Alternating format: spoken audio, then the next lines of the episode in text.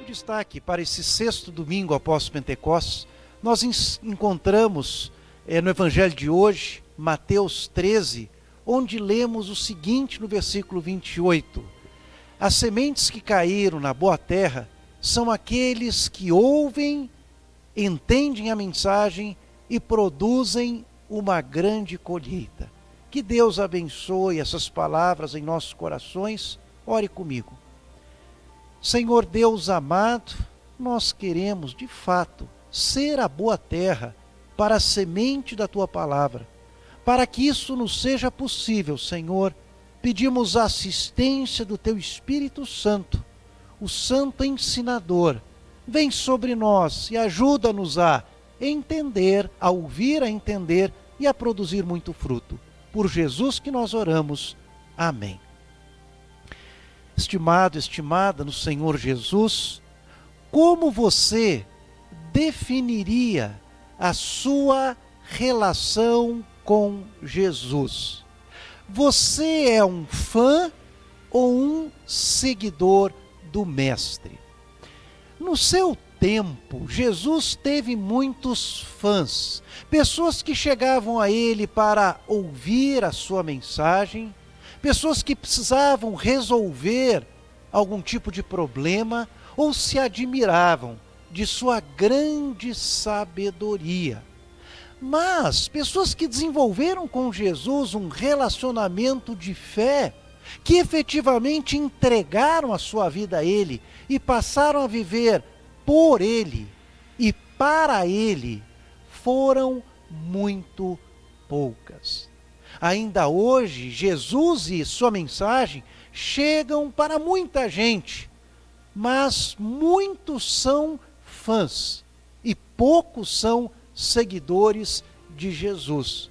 O que nos leva a pensar, e nós, em que posição nos encontramos? Afinal de contas, somos fãs ou seguidores de Jesus? Com certeza, nós queremos ser seguidores de Jesus. E o nosso evangelho de hoje apresenta de uma forma muito realista como as pessoas reagem à palavra de Deus. Vamos ter três por um. Três reações frustrantes. Uma reação boa, positiva, frutífera. O pano de fundo para o nosso texto e para as próximas mensagens que vamos ter daqui para frente é a ideia de reino de Deus. E quando a gente fala de reino de Deus, precisamos lembrar que reino de Deus é onde Deus domina e reina no coração das pessoas. Por isso, com as próximas, com as suas é, é, parábolas e as próximas mensagens, nós vamos ver que Jesus vai definir como o reino se estabelece, a natureza do reino e no nosso evangelho de hoje, como ele se estabelece. Isso era fundamental para os discípulos, porque na cabeça deles, a ideia do reino era uma ideia terrena, com poder e glória. E se o reino já estava ali, na pessoa de Jesus, aparentemente nada tinha mudado, tudo permanecia igual. Perceba comigo como essa ideia de reino de Deus é um alento e consolo para esses dias de pandemia que estamos vivendo, quando tudo parece tão igual e pior, quando parece até que o mal está vencendo o reino de Deus está entre nós. Nós fazemos parte desse reino. Jesus é o nosso rei. E Jesus tem o controle total sobre toda essa situação. Para mostrar então como o reino de Deus se estabelece, Jesus vai contar a parábola do semeador. Nesse texto, Jesus fala que um semeador saiu a semear sementes em quatro solos diferentes. Obviamente, a lição não é sobre agricultura, mas é como as pessoas reagem à palavra de Deus. Para que possamos ter uma boa compreensão da lição, precisamos entender alguns elementos. O solo é o coração humano. Causa uma estranheza que o semeador sai jogando sementes, não importando onde elas vão cair. Parece até um desperdício. De forma nenhuma. A lição aqui é toda a graciosidade, liberalidade, abundância da palavra de Deus. A palavra de Deus é para todos. E quanto mais for semeada, melhor. Pois a gente nunca sabe de onde ou onde a palavra vai brotar. Sabe aquele seu amigo? Aquele amigo que você julga que é um caso perdido? Pois justamente é esse que mais precisaria ouvir a palavra de Deus. Deus tem um prazer especial em transformar casos perdidos em casos achados. Se ele fez isso com você, se ele fez isso comigo, com certeza ele tem o poder de fazer com qualquer pessoa.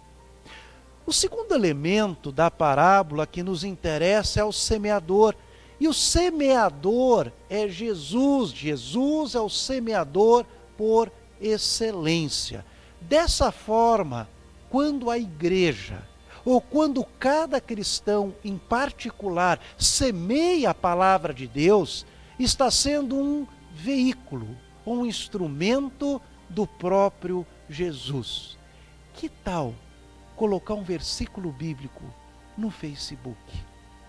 Que tal mandar um versículo ou uma mensagem cristã para aquela pessoa que você conhece e que está passando por dificuldades especiais. Uau! Que coisa linda!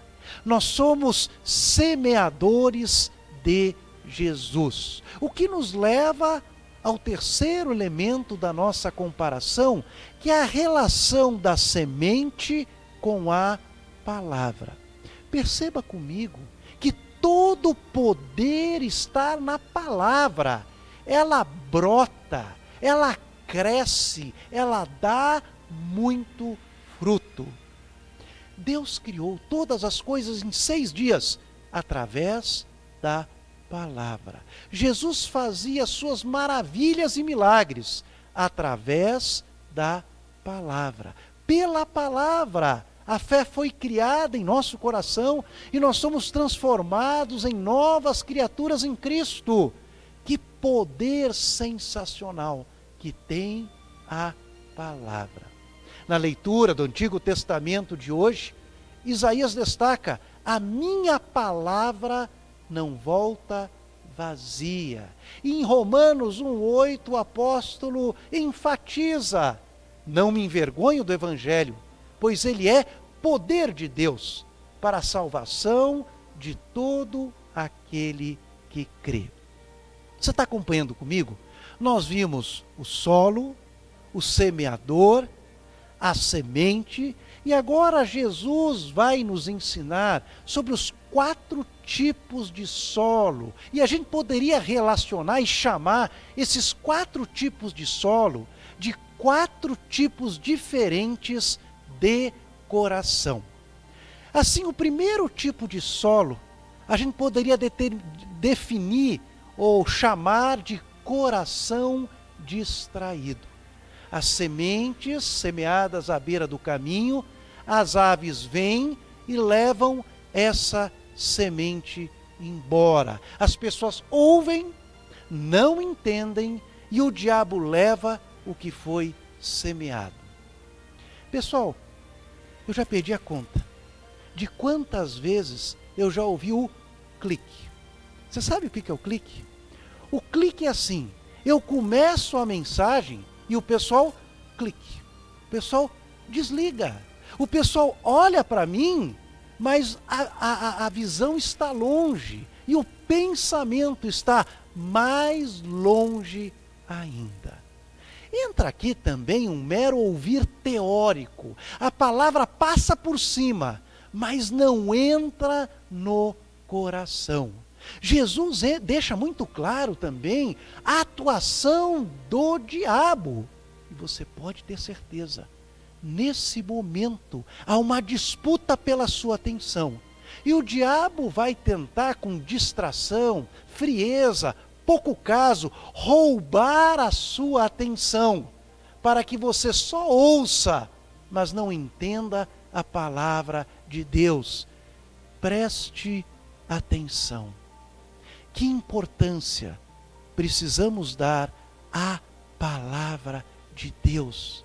A palavra de Deus é decisiva, é coisa de vida ou morte. Ela define a nossa vida aqui e é fundamental para a nossa vida na eternidade.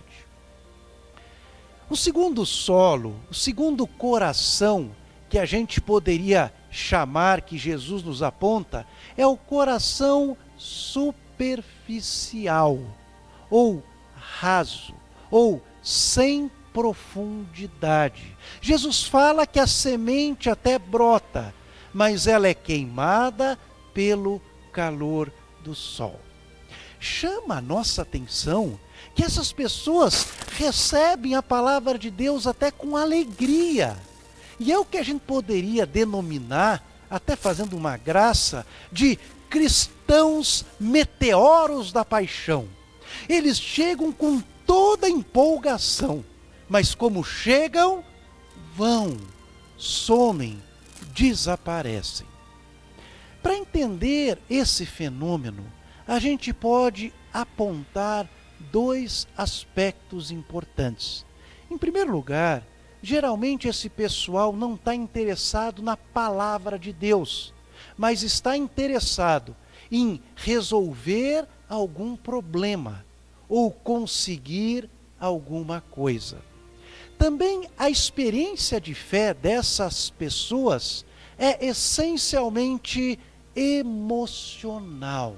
Elas querem chorar, elas querem pular de rir, elas querem um culto que vai ser uma espécie de show, o pastor um animador de auditório e o centro de tudo é a própria pessoa e não o Senhor Jesus.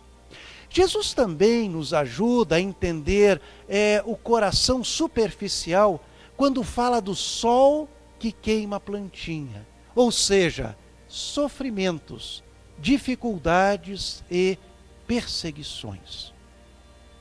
Infelizmente, os sofrimentos podem nos afastar de Deus. Infelizmente, pessoas ficam decepcionadas e chateadas com Deus e acabam se desviando da fé. Mas, por outro lado, quantas vezes é justamente os sofrimentos que nos aproximam mais de Deus? Nesse tempo de pandemia, quanta gente tem se lembrado de Deus e o procurado. Glória a Deus por isso. Você está acompanhando comigo?